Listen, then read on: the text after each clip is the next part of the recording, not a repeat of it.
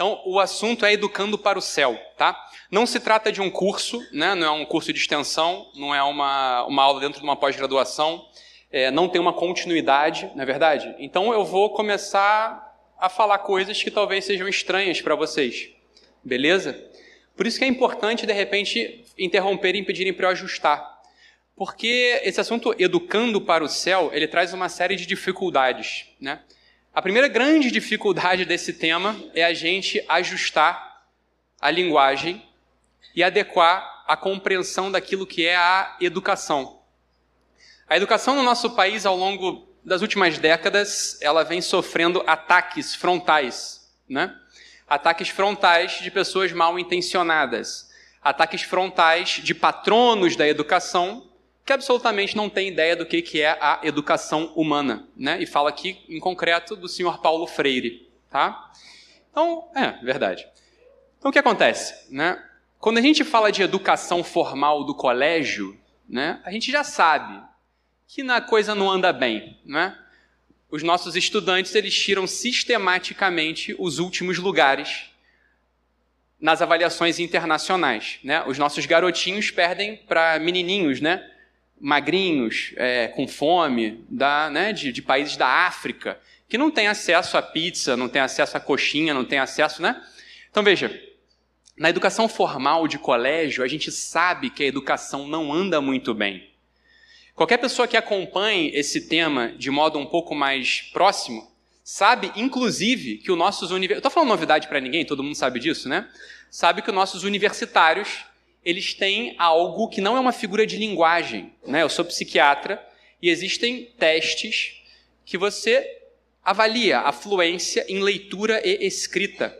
E eu recebo uma série de universitários no meu consultório que absolutamente não conseguem decodificar aquilo que eles estão lendo. Dito de outro modo, eles até conseguem ler, né? Assento reservado para convidados, né? É claro que isso aqui é muito simples, né? uma, uma sentença muito curta. Mas quando essa sentença é um pouco mais longa, esses universitários eles não conseguem saber o do que, que se trata. Isso chama-se analfabetismo funcional. Vocês já sabem, né?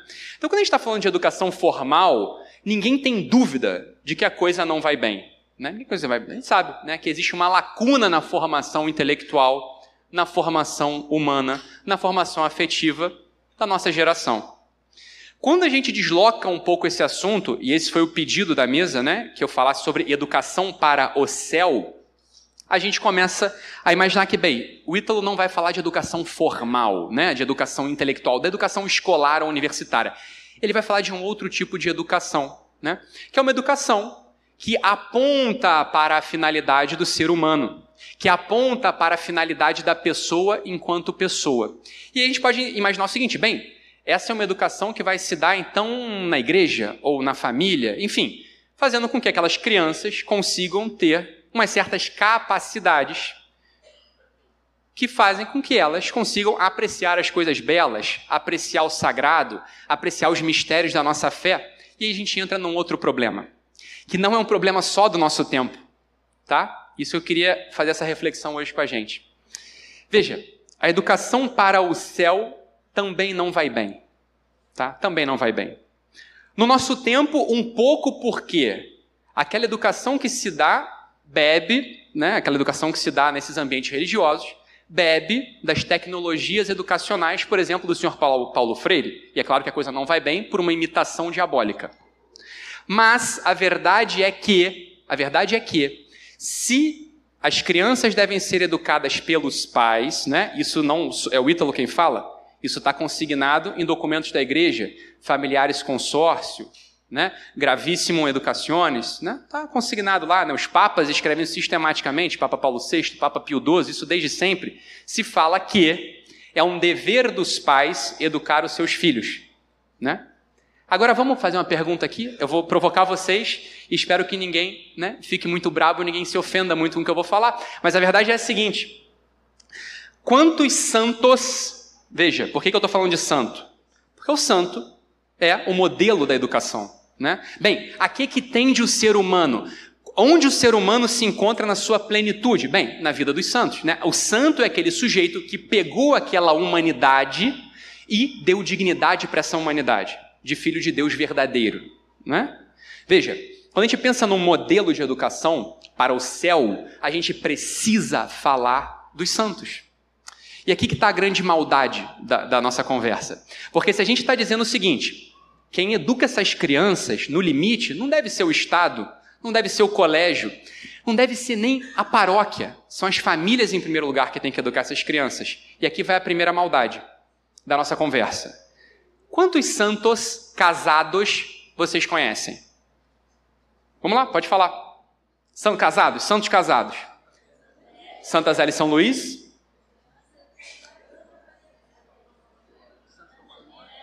São Tomás Mor, que ele é casado, mas a santidade dele não se dá na vida em família. É dele. Tem uma diferença, hein? E talvez vocês, o, o mais culto da, da, da Assembleia vai me falar cinco casais, quatro, ao longo da história da igreja. Cara, isso é muito sintomático. Isso é sintomático. Concorda comigo ou não? A verdade é que não temos ainda um número razoável de modelos de casais nos quais a gente possa olhar e com segurança se espelhar. Concordam comigo ou não? Eu sei que é muito duro o que eu estou falando, mas se a gente for falar assim, olha, Ítalo, eu quero ser um monge beneditino. Como ser um santo? Meu amigo, tem centenas de santos monges beneditinos. Tem centenas de santos franciscanos. E quantas famílias santas canonizadas como exemplo a gente observa? Poucas. É ou não é verdade? Ou não é verdade? Dito de outro modo, eu não quero aqui frustrar ninguém. O assunto da santidade na família é algo que toca o nosso tempo descobrir e construir.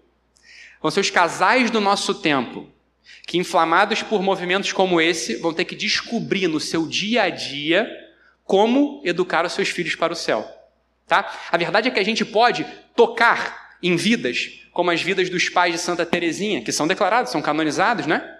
Mas ainda assim a gente observa ali, e pelo amor do Santo Cristo, eu não estou falando que eles não são santos, hein? Eu estou querendo dizer o seguinte: eles mesmos se confundiram no início da vida deles, matrimonial, de como ser santo em, em, na vida de casado. Vocês sabem dessa história? Eles, durante um tempo, não se tocavam. Acho que vamos ter uma relação josefina. Não vamos dormir juntos, por exemplo. Até que um diretor espiritual, né? Razoável disse: para de história, né? Vai tomar um vinho com a tua esposa aí, né? Né? E, deu uma play, né? Da, da, da vida, da, da, vida conjugal deles, nasceu uma pleiade de santas, né? Todas ao convento, Santa Teresinha, doutora da igreja, é ou não é? O fato é que eles mesmo, mesmos careciam de modelos ali. E essa é a nossa dificuldade, essa é a nossa tentativa hoje, de encaminhar um pouco essa conversa de onde se celebra o ritual da educação para o céu. Onde se celebra o ritual da educação para o céu? O ritual da educação para o céu celebra-se em três altares, sem os quais vai faltar algo na formação da personalidade do teu filho, na formação da personalidade daquela pessoa. Os três altares, não, Antônio, os três altares nos quais se celebram o ritual da educação para o céu são, a saber, o altar do templo, ou seja, é necessário um certo tipo de educação religiosa, mas que sozinho não dá conta para educar alguém para o céu. O altar da sala de jantar, tá? A mesa, ou seja, o convívio em família. O convívio em família. Não adianta uma criança ter a experiência do ritual litúrgico se ela não tem experiência do que, que são as virtudes conquistadas no seio da família. Tá? E o terceiro altar, que é o altar do quarto do casal, chamado cama ou leito nupcial. Um casal que não vai bem na sua relação íntima não consegue transmitir aquelas qualidades necessárias para a criança seja educada para o céu.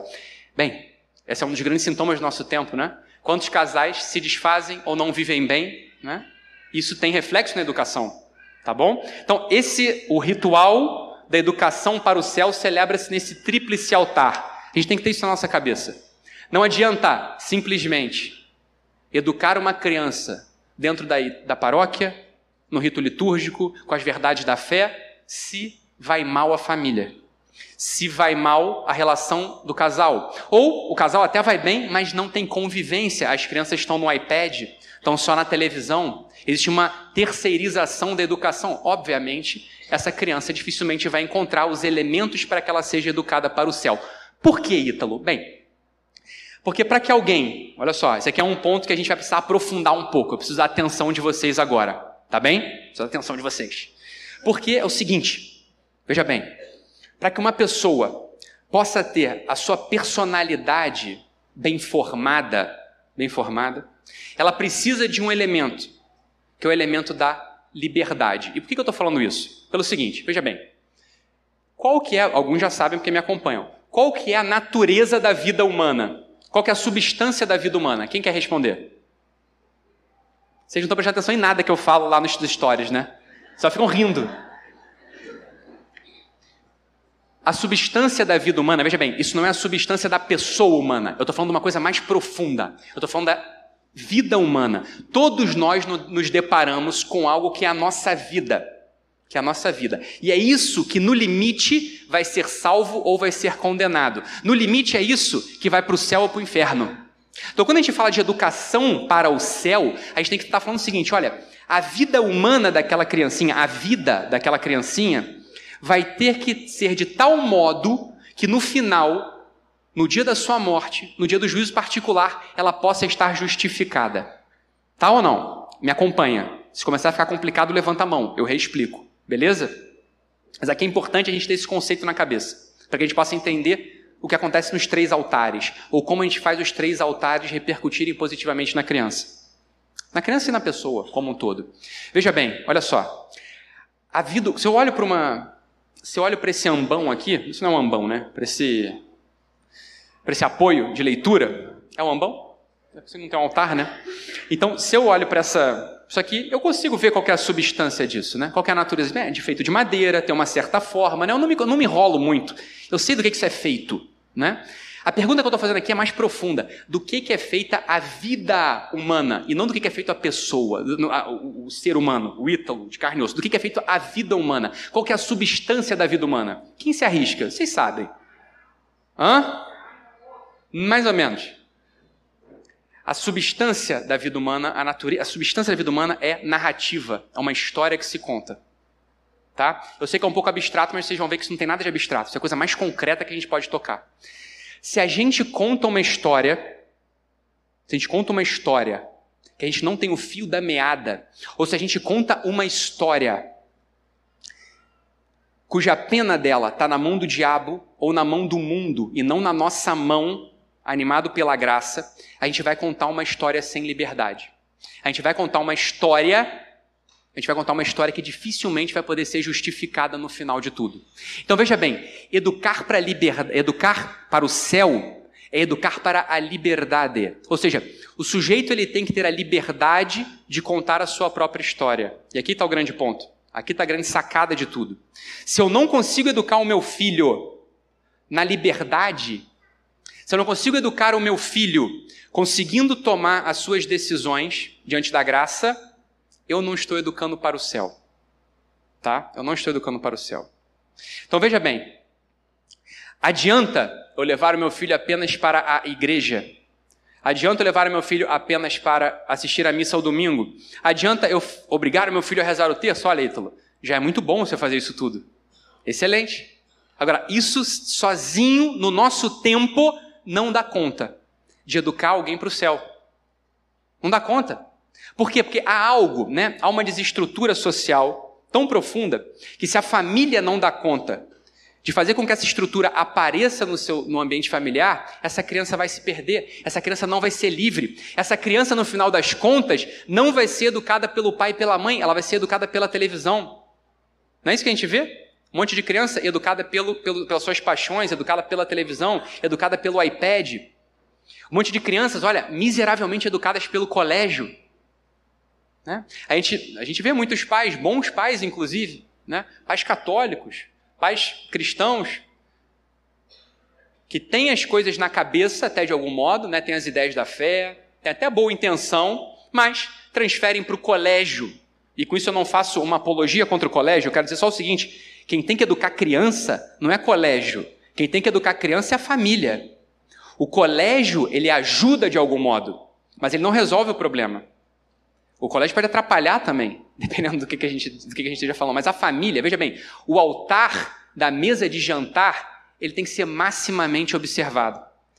Aquele convívio que a gente observa no dia a dia da família, esse sim é um elemento importante, também assim como o altar do templo, é um elemento importante para a gente formar a liberdade da criança. É justamente nesse convívio doméstico que a gente consegue formar as virtudes da criança, as virtudes básicas das crianças. Né? A minha esposa estava me contando uma história ainda há pouco, me mandou uma, uma, uma notinha, ela até botou no Instagram dela, falando o seguinte: meu filho mais velho é, eu tomo como exemplo porque está muito próximo, né? O meu filho mais velho estava falando com ela, assim, mãe, a alegria que eu sinto quando eu ajudo um irmão meu que está mal, né? Está caído ou está com uma necessidade, é uma alegria diferente de quando eu recebo um presente da minha avó. É uma alegria que sai pela boca, né? Que eu quero. Eu, veja, isso, isso a gente só percebe no ambiente familiar. O convívio da família é aquele convívio da família próximo que vai formando a criança a poder perceber essas nuances da virtude, essas nuances do bem. Se a gente não, né? Esse é o ponto central. Se a gente não tem paciência para estar com os nossos, para estar com nossos filhos, se a gente não tem paciência para olhar no olhinho deles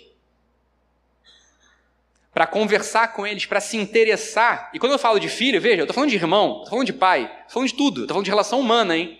Estou falando de tudo.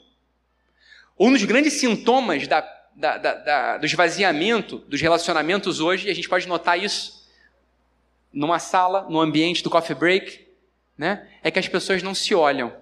As pessoas não olham nos olhos uma das outras. Né? As pessoas estão atarefadas. Estão né? ali fazendo coisas, né? É Instagram, é WhatsApp, é a fome, é, é, o, é, o, é o, celular que ela quer comprar, é, é a dor de barriga que está ali apertando. Pessoa, é, é, mil coisas, mil coisas, mil, mil, mas não, não se para para olhar no olho de alguém.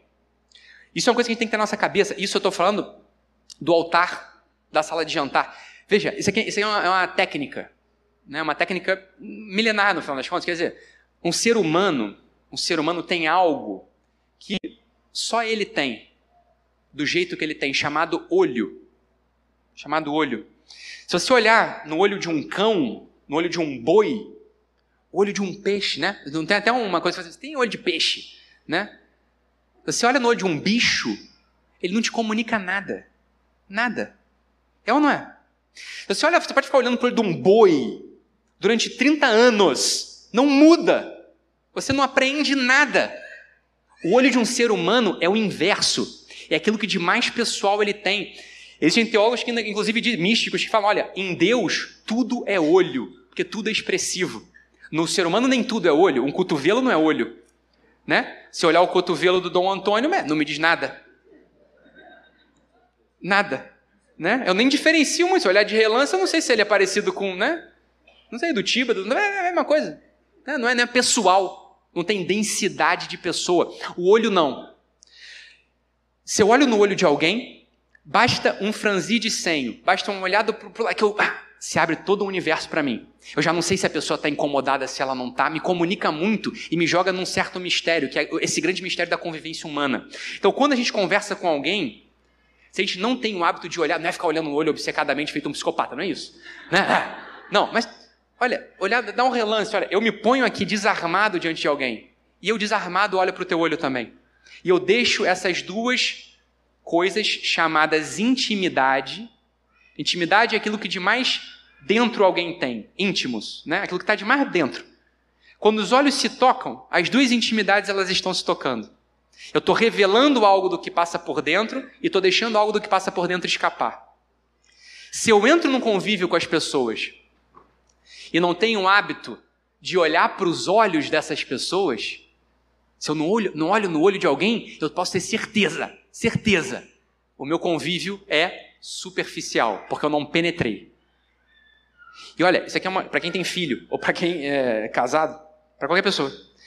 Tem uma coisa que muda, muda relacionamento, muda ambiente familiar. Passar a olhar no olho.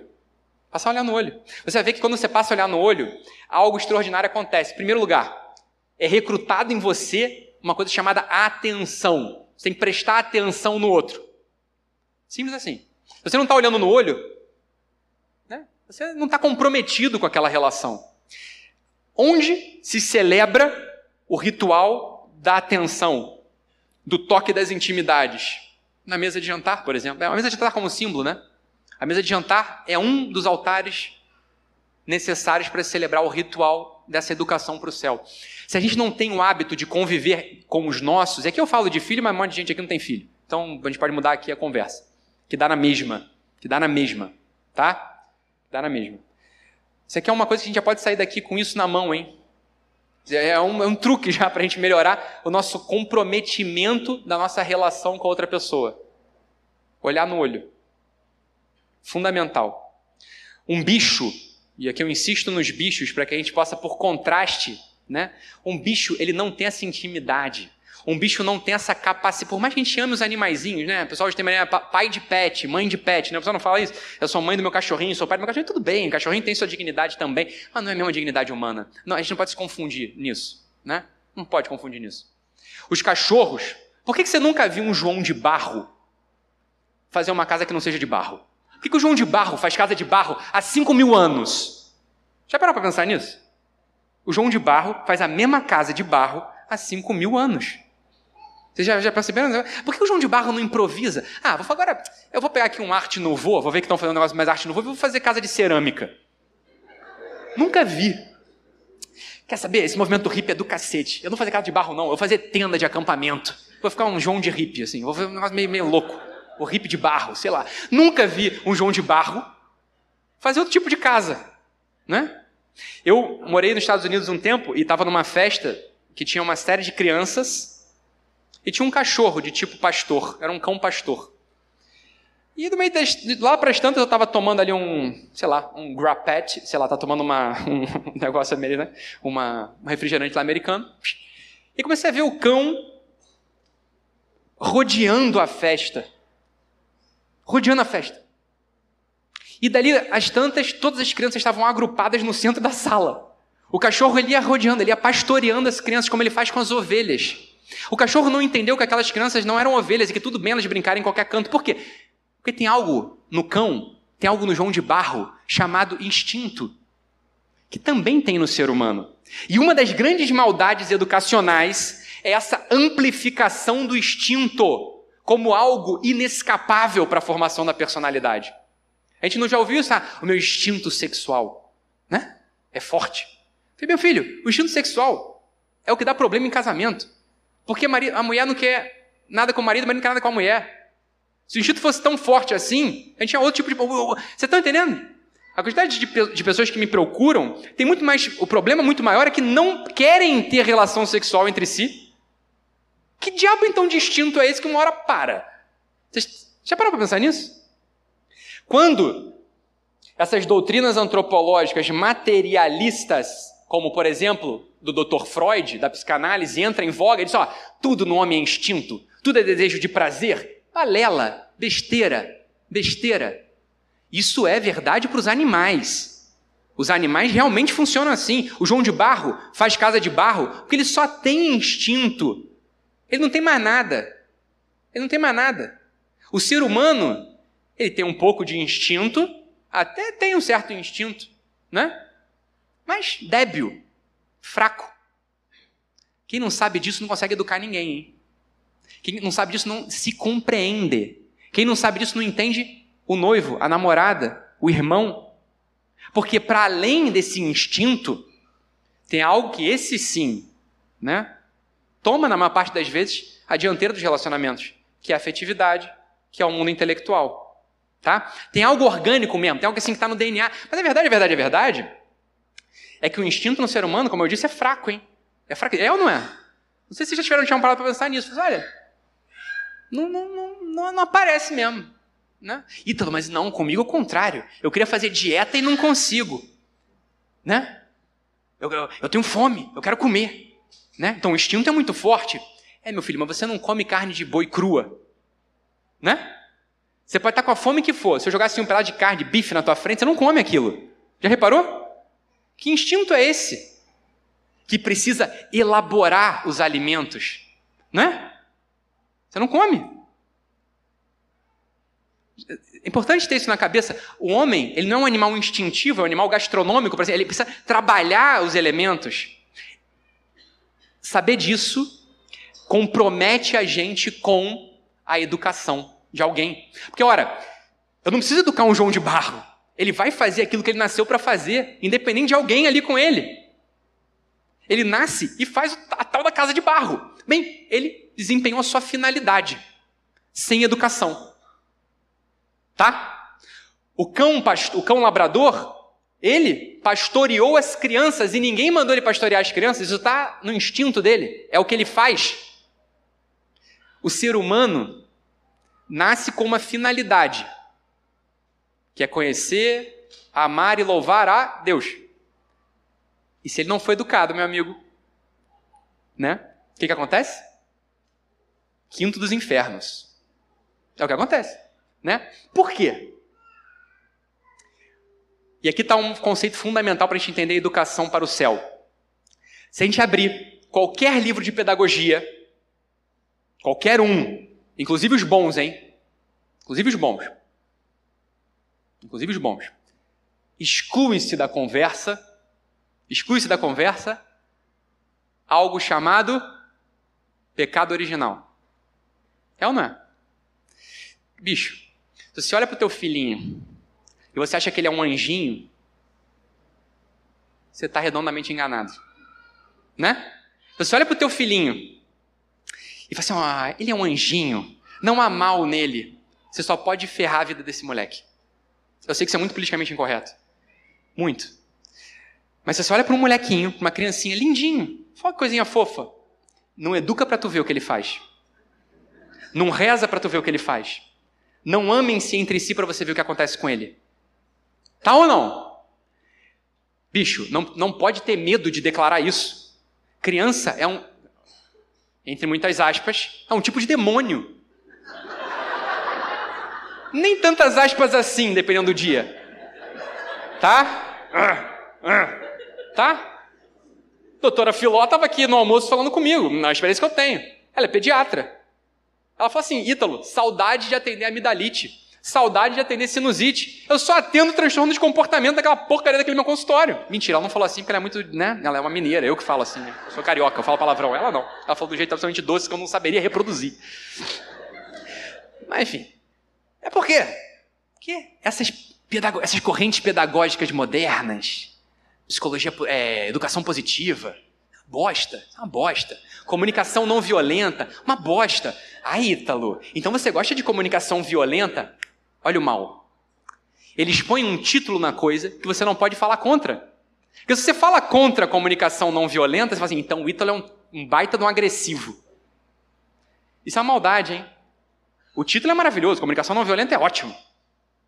Ótimo. O título é lindo, mas o que, que tem lá dentro? Educação positiva. Ah, então você gosta de coisas negativas? Não. Só que a educação positiva exclui a noção do pecado original. E só vai poder ferrar a vida dos outros. Não é possível, não é possível você tomar uma decisão colegial com um moleque de sete anos. Seis anos. Então, meu filho, vamos sentar aqui numa reunião colegial e vamos decidir agora se papai vai sair da Petrobras e vai tentar empreender aqui numa fábrica de brownies. Você está de sacanagem? Mas é isso, quer dizer, vamos tomar em, em conjunto. Vamos, vamos, vamos, tomar as decisões em conjunto. Não dá para tomar em conjunto a decisão. Por quê? Porque, porque se a gente não exerce algo chamado autoridade, a gente perverte toda a noção hierárquica daquela criatura. As pessoas precisam saber que existe uma hierarquia nas coisas e a autoridade dos pais é o primeiro elemento que faz com que as crianças e as pessoas tenham essa noção. Autoridade não é autoritarismo. Autoridade não é porque sim, não é isso. Isso é autoritarismo, isso é coisa de gente fraca. O que é autoridade? Autoridade é autoridade é fazer com que o outro se mova num ambiente seguro que eu criei. Isso é autoridade.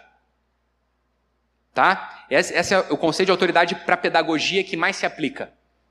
Veja, o papai e a mamãe têm uma tal estabilidade, têm um tal conhecimento, têm um tal amor, têm um tal, uma tal capacidade no coração de sacrifício que a criança gosta de se mover naquele ambiente. Então o pai exercer autoridade sem precisar levantar a voz. Sem precisar levantar a voz. Você vê que uma família cujos pais têm autoridade, uma família que você não vê o tom da casa superior a 30 decibéis. Não vê. Não precisa ninguém gritar. Por quê? Porque as crianças se movem naquilo que os pais, naquele ambiente que os pais criaram. E isso onde se conquista? No altar do jantar. No altar da sala de jantar. É ali que se conquista isso. Por quê? Porque ali, em concreto, é ali que o pai e a mãe vão falar: meu filho, olha esse talher, pega o talher, usa o guardanapo. Né? Vão conversar, vão olhar nos olhos, vão educar as crianças. É nesse convívio em família, na brincadeira, né? brincar com o filho. O que é brincar com o filho? É rolar no chão feito um palhaço? É, para alguns vai ser. Mas não é isso brincar com criança. Brincar com criança é botar as regras do jogo. Isso é função de pai e de mãe. De tal modo que a criança sabe que, olha, tem uma regra aqui que eu preciso seguir, e se eu sigo, eu fico feliz, porque a brincadeira é boa. É aí que se educa. Tá? Para quem for, né? É aí que se educa. O que, o, o que a gente faz em geral? A gente só educa, ou as pessoas tendem a educar, na hora que a coisa esquentou, fugiu do controle. A gente tende a educar quando a criança largou nossa mão e cruzou a rua para atravessar a rua. Aí você vai lá e fala, não era para ter feito isso. Isso não é educar, isso é brigar, isso é conter. Aí não, não se educa. Mesma coisa relacionamento de marido e mulher. Mesma coisa, mesma coisa. Você vai deixar para falar o que te incomoda? Ou você vai deixar para educar teu marido, educar teu noivo, educar teu namorado, tua namorada? Quando ele já fez a cagada. No meio da cagada. Vai ter, vai, é, vai ter efeito positivo? Só para experiência aí de vocês. Não vai, cara. Mesma coisa, irmão. Ah, minha irmã pegou minha roupa mais uma vez no meu armário. Aí, porra, ela tá vestida para ir pra festa, aí você fala, não pode, me devolve minha roupa. Cara, ela não vai devolver tua roupa, entendeu?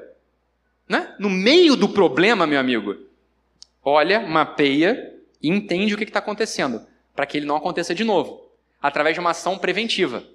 Tá ou não? É sempre assim, cara. Só que a gente precisa estar tá atento. Se a gente tem experiência de olhar no olho, isso tudo vai ficando muito mais simples. Muito, muito, muito, muito mais simples. Tá? Muito mais simples. E aí a gente entende, olha só, isso aqui tem que estar na nossa cabeça, hein? Pecado original, as crianças são demônios. Não precisa ter não pode, olha, eu não estou falando mal do filho de vocês, eu faço dos meus também. Tá? Eu lembro, eu lembro uma vez que me chamaram para uma palestra num, num colégio e minha esposa estava cuidando, eu já, acho que eu já tinha três filhos à época, e o, o mais novo estava com febre, estava um puto, um, um, né? E eu falei, não, não, deixa comigo, eu levo mais velhos, eu levo os mais velhos, vai dar tudo certo. Né? Pá! Aí eu falei, ó, cheguei para Os dois sentados ali, falei antes, né? Não vai atrapalhar o papai, não vai atrapalhar o papai. Amigo, comecei a falar, daqui a pouco, um deles pegou o fio do microfone e fez assim, ó. Clac. Aí os filhos da, do auditório, em vez de me ajudar, riram. me ferraram. Porque o moleque falou assim: tô agradando, né? Pô, tá, agora o show é meu. Aí, plá, plá, plá, com o chicotinho lá, né? Tudo. Né? Uma zona sem fim. Uma zona sem fim. Né? Então, assim, é, o moleque não está educado ainda. Ele não tinha ali os princípios de funcionamento, me atrapalhou pra cacete, ficava na minha perna, né? Assim, era uma zona aquela, aquela palestra, foi uma lástima aquilo tudo, né? Uma lástima. Passados alguns anos, hoje eu consigo levá-los, inclusive o mais novo, e eles conseguem ficar sentadinhos, mesmo auditório rindo. Porque eles estão sendo educados. Né? Então esse é um outro princípio. A coisa não vai acontecer do dia para a noite. As crianças vão dar problema. O ser humano vai dar problema. Né? A gente não está não, não, não tá pronto, não adianta falar uma vez. A gente tem que, coisas óbvias que eu estou repetindo aqui para vocês, né? Mas se a gente tem a noção do pecado original na cabeça, e se a gente, sobretudo, está descontaminado, se a gente vai se descontaminando dessas correntes de pedagogia contemporâneas, fica mais fácil a gente abordar as criaturinhas. Mais fácil a gente abordar as criaturinhas, né? Porque a gente está olhando, e aqui eu volto ao conceito anterior da vida humana, a gente está olhando para a vidinha delas, e para nós, hein? A gente está olhando para as vidas como uma história que vai se desenvolvendo rumo a uma finalidade. E o truque dessa história, o truque dessa história não é ter apenas um porquê, não é ter apenas um propósito, tá? Aqui está um outro truque que a gente tem que ter na nossa cabeça todo santo dia. o propósito, a finalidade, a gente tem que ter, né? Ah, eu quero ser santo. Beleza, propósito lindo, hein? Mas São José Maria Escrivá já dizia: é, isso aí sozinho já não me diz muito. Eu quero ver o que você faz em cada circunstância. O que, é esse eu faço em cada circunstância? Traduzido aqui para os nossos termos. O que, que, que é esse eu faço em cada, em cada, né, em cada ato? É a tal da liberdade. É a tal da liberdade, que a gente educa, a gente tem que educar. Ou seja, o que a gente precisa? Ok, o propósito é importante. Agora, quantos propósitos a gente tem que ter na vida? Um. Um propósito. Mais de um você já está se enrolando. A gente tem que ter um propósito e um monte, uma porção de comos uma porção de como eu faço cada coisa. Ensinar as crianças. Aqui está um outro pronto também de educação de filho. Ensinar as crianças como, como se comportar à mesa. E não, você deve se comportar à mesa. Né? Você sabe quantas crianças estão passando fome na África e você está aí deixando essa comida no prato? Você está brincando? A criança lá sabe que é África, porra. Ah, a criança sabe o que é fome. A criança sabe o que é fome. Tu não deixa a criança ter fome, porra. A comida, em top de comida, em top de comida, top de comida. A criança não sabe. Entendeu? Não é isso. Né? Esses propósitos, essas coisas, esses devaneios, significam nada. Para educação de filho. Nada. Para educação de filho. A gente tem que ensinar esses comos da criança. E uma outra coisa que a gente tem que ter claro na nossa cabeça sobre educar na liberdade. A educação, a educação é um direito. Está lá escrito. Gravíssimos educaciones, né? familiares consórcio, a locução do Pio XII, está tá escrito lá. Beleza, é um direito. Não vou negar essa verdade, é um direito. Mas olha só, olha só. Aquele que está educado, educar-se é um direito. Agora olha só. O direito só serve se alguém tem dever. É, isso é óbvio. O direito só só, só se concretiza se alguém tem um dever, se alguém tem meios de garantir aquele direito. E quem que garante o direito da educação do outro? Aquele que já está educado. Parece, um, parece uma coisa difícil, mas é fácil. É fácil. Quando você está educado, ou educar alguém, educar alguém é colocar ali dentro já o espírito de serviço, a, o dever, a obrigação junto. Tá? Educar alguém não é assim, ó, meu filho, eu estou te educando na fé católica. Agora você tem uma série de direitos. Direito de ser tratado bem, direito de ser respeitado entre seus pares, né? Direito de ser tratado com dignidade. Ah, que mundo vocês vivem? Os católicos foram os primeiros a serem devorados pelos leões, porra. No martírio. Não é direito. Quando você educa alguém, você tem que colocar no peito daquela criatura, isso é educar. É uma obrigação. Uma obrigação. Então, quando você ensina uma criança a rezar, por exemplo, ó, isso aqui é mudança de paradigma. Rezar por alguém. Você tem uma obrigação com o teu vovô que ainda não tem a fé. Então vamos rezar pelo teu vovô, que já está tá anos sem a missa. Vamos rezar pela tua tia que não se confessa e está para morrer. Tá ou não? Vamos dar esmola para mendigo? Obrigação. Quando você educa alguém, educar alguém é colocar no peito dessa criatura o senso do dever, o senso da obrigação, religiosamente falando, tá? Religiosamente falando. A nossa religião é uma religião extrínseca, é para fora. Ide e pregar o evangelho. Né? Vamos lucrar almas para Cristo. É ou não é? A nossa religião não é uma religião de direitos. Né? A gente não está na Sharia islâmica. A gente não, tá, não, não, não, é uma teocracia. Ah, eu sou católico, agora tenho uma série de direitos constitucionalmente garantidos. É, não é isso. A gente não vive uma teocracia católica. Isso não é a nossa religião. Nossa religião é uma religião de dever. Então, educar uma criatura para o céu é implicá-lo em servir, é implicá-lo é ensinar para ele desde tenra, desde criancinha, hein? Desde criancinha, a dar. Dá a sua oração, dá a sua esmola, jejum mesmo, tá? Jejum mesmo. Ó, criança ali já, óbvio, tem um jejum eucarístico, bater nisso na criança, por que não? E ah, mas meu filho não comunga ainda. Ora, já o ensine. Quando você puder, tiver a graça de fazer a primeira comunhão, né, fazer a catequese, comungar, você tem que ficar uma horinha sem comer, para você poder receber Jesus no seu coração, com dignidade. Ah, né? Você entende? Parece duro o que eu estou falando, porque assim, óbvio, a gente tende a tratar as crianças como serizinhos lindos, purinhos. Isso é terrível. Isso é terrível, você está entendendo? A criança tem o pecado original. E a gente precisa educar esse negócio. Não ter pena. Não ter pena do teu filho. Pena de filho é a receita para fazer essa criança ser um mimado. Um mimado, um vitimista, um fraco.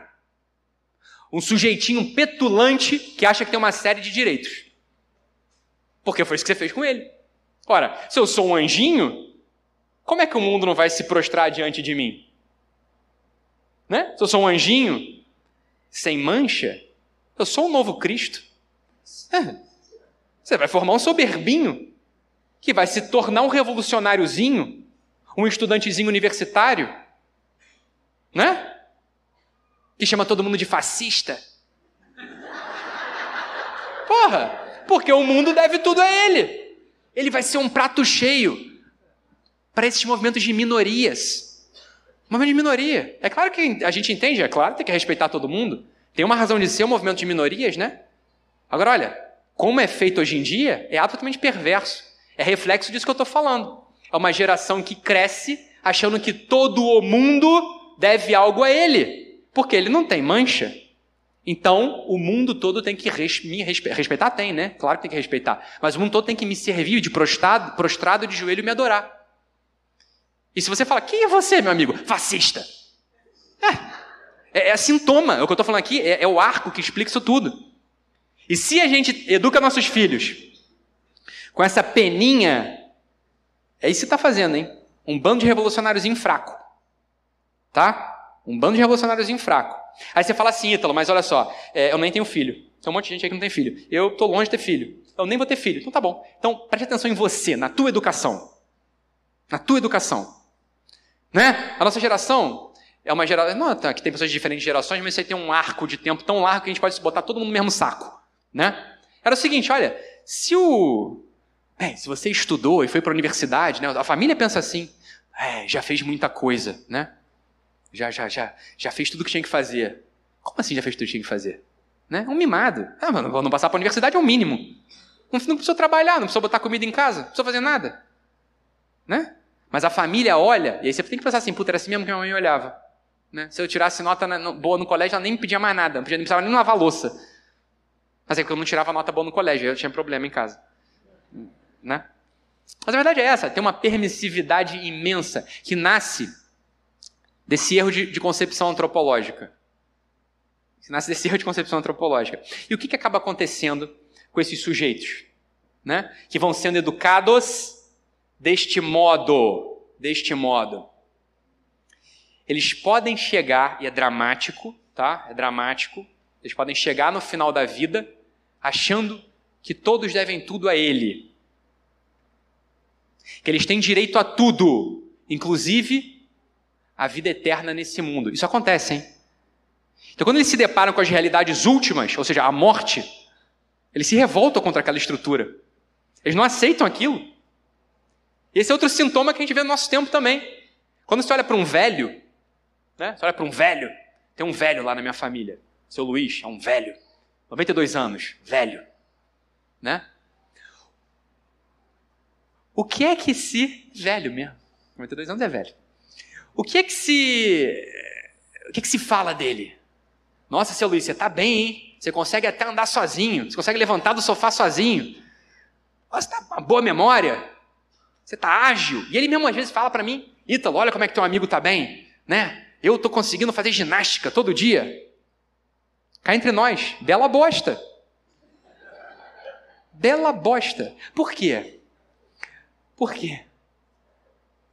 Porque fazer ginástica, jogar bola, levantar sozinho, é virtude de jovem. É virtude jovem. Né? Isso é algo que se contempla num jovem. Um velho, ele tem outras virtudes, tem, tem as idades próprias, né? as, as, três idades da vida, Guardini. Tem as, idades tem as idades próprias, tem as virtudes próprias de cada idade. Um velho tem que ser sábio, tem que dar conselho, tem que se preparar para a morte. Porque no limite, meu amigo, ele vai estar entrevado numa cama e vai morrer, nem que isso dure dois segundos. Essa virtude que ele tanto apreciava vai se esvair em algum momento, por definição. É ou não é? Entende o que eu quero dizer? Cultivar isso como a, a grande coisa é receita para frustração, é receita para revolta. A doutora Filó contou uma história aqui muito comovente. Daquela criancinha, vocês estavam aqui e ouviram, né? Que aos 10 aninhos morreu narrando a passagem dela para o céu. Né? Vocês ouviram essa história, né? Pois eu conto outra. Eu dei plantão em CTI muitos anos. Cinco minutos. Eu dei plantão em CTI muitos anos, tá? E vi muitas pessoas morrerem, né? Vocês podem aí falar assim, é porque vocês também não sabiam fazer nada, deixar todo mundo morrer, né? Porque era grave mesmo lá o negócio, né? Então pessoal morria. E eu acompanhei muitas pessoas no último minuto, no último segundo. Né? Passagem final. A gente, como a doutora falou, fala, a gente nota que a pessoa vai morrer. A gente nota. Vai morrer. Você vai lá e se põe perto da pessoa. Olha, eu vou falar para vocês. A história que eu tenho para contar para vocês não é para desanimar ninguém, mas é para vocês prestarem atenção nas suas vidas e na vida das crianças, tá? A história não é sempre bonita, não. Tá? Eu sei, talvez aqui um ou outro já, já quase morreu. A maior parte das pessoas não quase morreu. A maior parte das pessoas nunca teve uma quase morte. Então não sabe o que é essa, esse limite. Não sabe, nunca tocou nesse limite. Se você vive feito um mimado, se você vive mal educado, se você vive achando que o mundo tem que te dar tudo, se você não tem um relacionamento extrínseco com a religião, ou seja, de doação, você vai chegar no dia final, no último segundo, e vai fazer como aquele senhor que morrendo, eu cheguei ao lado dele, falei, fulano, não, não revela o nome, fulano, só está notando que vai, né, que a gente está perto do fim. É, tá. É, então, vamos fazer um ato de contrição, vamos rezar um Pai Nosso. Não. Fulano, só está morrendo, né? É, eu estou aqui do seu lado. Vamos rezar um Pai Nosso. Não, não, não, não. E fechou o olho. E morreu. Tá? a perdição final está aberta para todo mundo, hein? E com isso eu não quero desesperar ninguém. Mas essa história de que vai dar tudo certo no final, a gente tem que refletir, tá? Tem que refletir. Se você não está levando uma vida, se eu não estou levando uma vida coerente, abnegada, de serviço, de onde, é que, de onde é que você tirou a ideia de Jerico de que no final você vai conseguir se doar para a vida eterna. Você está entendendo? Eu estou aqui para dizer bem, ninguém vai falar isso para vocês, eu estou aqui para falar isso. Eu vi muita gente velha morrer. Pessimamente. É óbvio. Viveu uma vida de vem a nós, vem a nós, vem a nós, vem a nós a vosso reino, nada. O que, que vai acontecer? O que, que vai acontecer? O fechamento final. Entre as experiências mais dramáticas é uma delas. Você vê uma alma negando a verdade no final da vida. Por quê? Por que, que negou a verdade? Porque não estava livre. Né? A verdade vos fala, fará livre. E a liberdade faz com que você possa escolher o bem. Né? A verdade vos libertará, São João. Não é isso? Se o sujeito não caminha diante da verdade ao longo da vida, ele não encontra liberdade. Se ele não é livre, ele não consegue escolher o bem. Se ele não escolhe o bem, meu amigo, ele se condena. Tá ou não? Quero chocar ninguém, não, tá? Mas, mas é o que é. Mas é o que é. É dramático. É dramático. E educar para o céu, portanto, é uma coisa, cara, e não é romântico. Você está entendendo? Não é romântico. Porque aquilo que eu falava no início, temos poucos modelos de casais santos. Não é um caminho seguro. Não há um caminho seguro.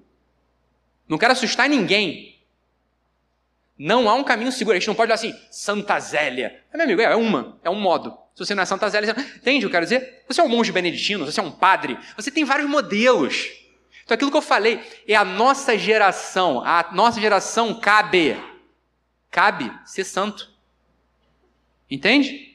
Caminhar diante da verdade para que vocês, para que nós sejamos livres para escolher o bem e para que a gente possa alcançar o céu finalmente. Que é isso que é educação para o céu. Tá ou não o que eu estou dizendo aqui? Tá ou não o que eu estou dizendo aqui? E por fim, né, o altar do leito nupcial, o altar do casal, né, a cama de um casamento católico é um altar. É um altar. Então, se o casal também não vai, é que eu já digo agora que é sobre educação de filho. Se o casal não está bem, não está íntimo, o que, que acontece? O que acontece? Profundamente analisando, a origem do amor que gerou aquela criança é posta em xeque. Tá? Uma criança ter estabilidade física, afetiva, psicológica, espiritual, ela tem que ter uma segurança. Qual é a segurança? Aquilo que me funda, o meu fundamento está de pé. O amor entre meus pais está de pé. Tá? Se o casal vai mal, o mito fundacional humano daquelas crianças se perde. A criança fica como que desorientada. Então, sem medo, a gente pode afirmar, e eu sei que o pessoal fica brabo quando falam isso na mídia, mas, mas, crianças com família desestruturada, sem pai sem mãe, têm maior chance de serem delinquentes. Isso é estatístico, hein? Estou inventando, não. De ter transtorno, ter depressão, é óbvio. É óbvio. É isso aqui a gente entende profundamente, antropologicamente. O mito, ou seja, aquilo que funda a criança, o amor que funda, está posto em xeque. Ora, essa criança também vai ter uma certa dificuldade em entender o amor divino. Por quê? Por quê?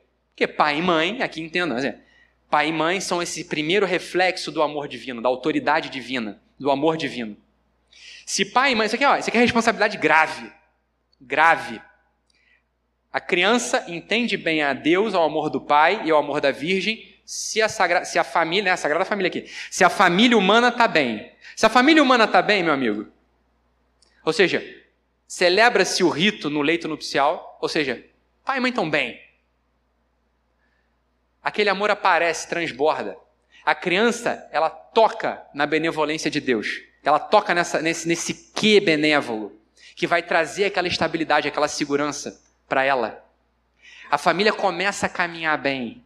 A coisa começa a funcionar. Então, às vezes, a gente vê criança com transtorno de comportamento, você vai olhar para o casal, ah, está um caos aquilo. Você nem aborda a criança, você vai abordar o casal. Não, consultório é isso. Né? Não se celebra o rito do altar nupcial, da cama. Então, tem, que ir lá e ensinar ao casal a ficar bem, a se dar beijo, a ficar de bem, a não ficar brigando toda hora, a ter relação sexual. É assim. A coisa começa a melhorar, portanto. Começa a melhorar. E o amor. Vixe, e o, e o amor. E o amor de pai e de mãe, ele tem que ser esse amor benévolo. Né? Esse amor benévolo, não esse amor autoritário. Porque esse é o mesmo amor de Deus pela gente. Né? É o amor de, de, que transborda, que dá, que doa, e ao mesmo tempo exige, cobra. Né? Esse é o mesmo amor. Então, o pai e a mãe só conseguem fazer direito se eles dois estão bem. Porque olha, isso acontece, é psicológico, hein? Se os dois estão mal, o casal está mal, eles transferem necessidade afetiva para filho. O filho passa a ser confidente. O filho passa a ser bengala afetiva. Né? O filho passa a ser para-raio de frustração. Então é dever grave cuidar do, do, do, sacramento matrimônio, é dever grave cuidar da relação de marido e mulher. Não é à toa, isso é, isso é sério. Então, relembrando, Educar para o céu é educar na liberdade. Celebrando esse ritual num tríplice altar, né, do templo, ou seja, educar a criança de fato na, fé, uma fé extrínseca, que não é um direito, que é um direito, né, claro que é um direito, mas que ela não deve ser vivenciada como algo que me dá direitos, mas me obriga a, obriga a rezar pelas pessoas, obriga a dar esmola, obriga né, a eu fazer um certo jejumzinho, ensinar para a criança, problema nenhum tá? O altar da mesa de jantar, do convívio, do olhar no olho, do estar atento, tá bom? E, por fim, o altar do leito nupcial, que garante, que garante essa estabilidade fundacional para a criança, fundacional para a criança. E aqui está o nosso ponto central que eu já encerro porque já acabou, né? Então o tempo já se estourou, né? É, é a nossa geração, a nossa geração que vai ter que inventar, e eu digo inventar, inventar mesmo, hein? Inventar modelos de santidade na família. Sem medo, sem afetações de humildade. Sem afetações de humildade. Chegando no céu, com a graça de Deus, né? Que Deus, né? Eu no céu eu quero ver aqui, ó, casais santos. Mesmo. Casais santos. Ou, Ítalo, eu não tive a graça de casar. É, tá bom, alguns vão ficar encalhados mesmo até o fim. É, isso vai acontecer mas que tenham sido suporte, auxílio e não estorvo para os outros. Né? Essa realidade das famílias, é que todo mundo sabe, né? o demônio ataca as famílias, eu sei disso. Né? A gente, todo mundo sabe disso. A gente tem que fortalecer a, a família, óbvio, vocês sabem disso também, fortalecer a família. Agora veja, fortalecer a família, entenda, não é uma coisa assim de resistência, eu sou o templar, não, para, para com isso. É santidade, é ser santo. É ser santo. Né? São famílias, casais santos casais santos, que se ajudem mutuamente, ajudem-se mutuamente a preservar o tesouro, aquela pérola no terreno. Não, vocês já pararam para pensar nessa parábola? Como essa parábola é esquisita? Né? Aquele que encontrou uma pérola vai lá e enterra essa, essa pérola, enterra esse tesouro num campo, vende tudo que tem e compra esse campo. Vocês já, vocês já, vocês já pararam para pensar nessa parábola? Que louca ela é? Olha só, se eu tenho uma pérola ou um tesouro, bicho, eu vou botar na minha mochila no meu bolso e vou embora. Não vai me passar na cabeça enterrar num campo e vender o que eu tenho e comprar aquele campo. Isso o cara não quer me vender o campo. E se, puto, o cachorro é, né, revira lá e pega minha pérola? Você já pararam pra pensar nessa essa parábola? É muito estranha. Essa parábola é sobre o sacramento do matrimônio. E aqui me desculpem os teólogos, mas né, uma exegese livre me permite fazer isso. O que é esse terreno? Esse terreno é algo que você pode fortalecer, murar, botar uma cerca. Porque se eu ponho a pérola no bolso só, tchoc, vem um cara com uma pistolinha, uma faquinha e me toma. Os tesouros espirituais de uma vida santa podem ser facilmente roubados, saqueados. Ah, se eu enterro essa pérola, esse tesouro no campo, e eu tenho uma grande extensão, eu estou vendo o agressor vir, eu posso me armar, eu posso dar um tiro, eu escondo. Esse campo é o sacramento do matrimônio. O sacramento do matrimônio é justamente esse terreno guardado por marido e pela mulher. Um compartilhando só com o outro aqui os frutos espirituais. Porque se eu chego aqui na frente e falo, vocês não sabem o que Deus me disse na minha oração. Bicho, eu estou revelando o meu tesouro. O demônio vem e toma. Tá ou não? Lembra? Lembra de uma coisa? O Cristo disse: quando você for rezar, meu amigo, entra no teu quarto e quieto você reza. E em segredo teu pai te ouve. Quando você der a tua esmola, eu nunca sei se é a esquerda que dá ou se é a direita que dá, mas que uma mão não saiba a que a outra deu, né? Em segredo. Psh. É ou não é? Tá entendendo o que eu estou dizendo ou não? E quando você for fazer jejum, não seja como aqueles hipócritas que querem falar, eu faço jejum. Não, se perfuma, né? faz a barba, põe uma cara boa, disfarça a olheira, chupa uma bala house para não ficar com bafo. Né? Em segredo você faz jejum. Só que o ser humano tem necessidade de falar. Né? E benevolamente, benevolamente, Deus dá um sacramento para o homem para que ele possa compartilhar os bens espirituais Contar, o marido contar para a mulher, a mulher contar para o marido. Veja só o que eu tenho feito aqui. Olha como eu tenho progredido, olha que dificuldade que eu tenho. Esse é o cultivo do tesouro dentro do terreno, que o inimigo não vê onde está. Veja, veja que, que coisa preciosa, precioso o sacramento do matrimônio. É um sacramento. O matrimônio é um sacramento. É sinal da graça. Ele é essa muralha, uma muralha positiva né? uma muralha que guarda os tesouros espirituais. Para isso, Deus, Cristo, deu para a gente esse sacramento, para que a gente possa compartilhar, compartilhar os tesouros espirituais que brotam no nosso coração. Ah, Ítalo, eu sou padre. Ora, você tem um sacramento da ordem, e aí você se vire lá. né? Mas uma parte daqui não é padre.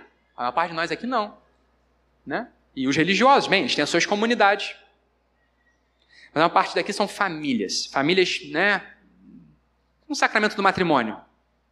Né? O sacramento do matrimônio. Veja só como é importante cultivar o altar nupcial. Né? Celebrar esse rito no altar do amor, que é a cama. Nesse terreno que marido e mulher vão escrevendo a sua história. Uma só carne. Uma só carne. É claro que não é uma só carne. Bem, se a minha esposa agora espetar o dedo lá, pregando o botão, não vai doer meu dedo, porra. Então é uma só carne sob certo aspecto. Que aspecto? Esse. Esse aspecto né? O mesmo terreno. Estamos cultivando um tesouro no mesmo terreno da família. Um desses tesouros é a educação do teu filho, são os teus filhos. Que você tem dever de guardar das insídias diabólicas.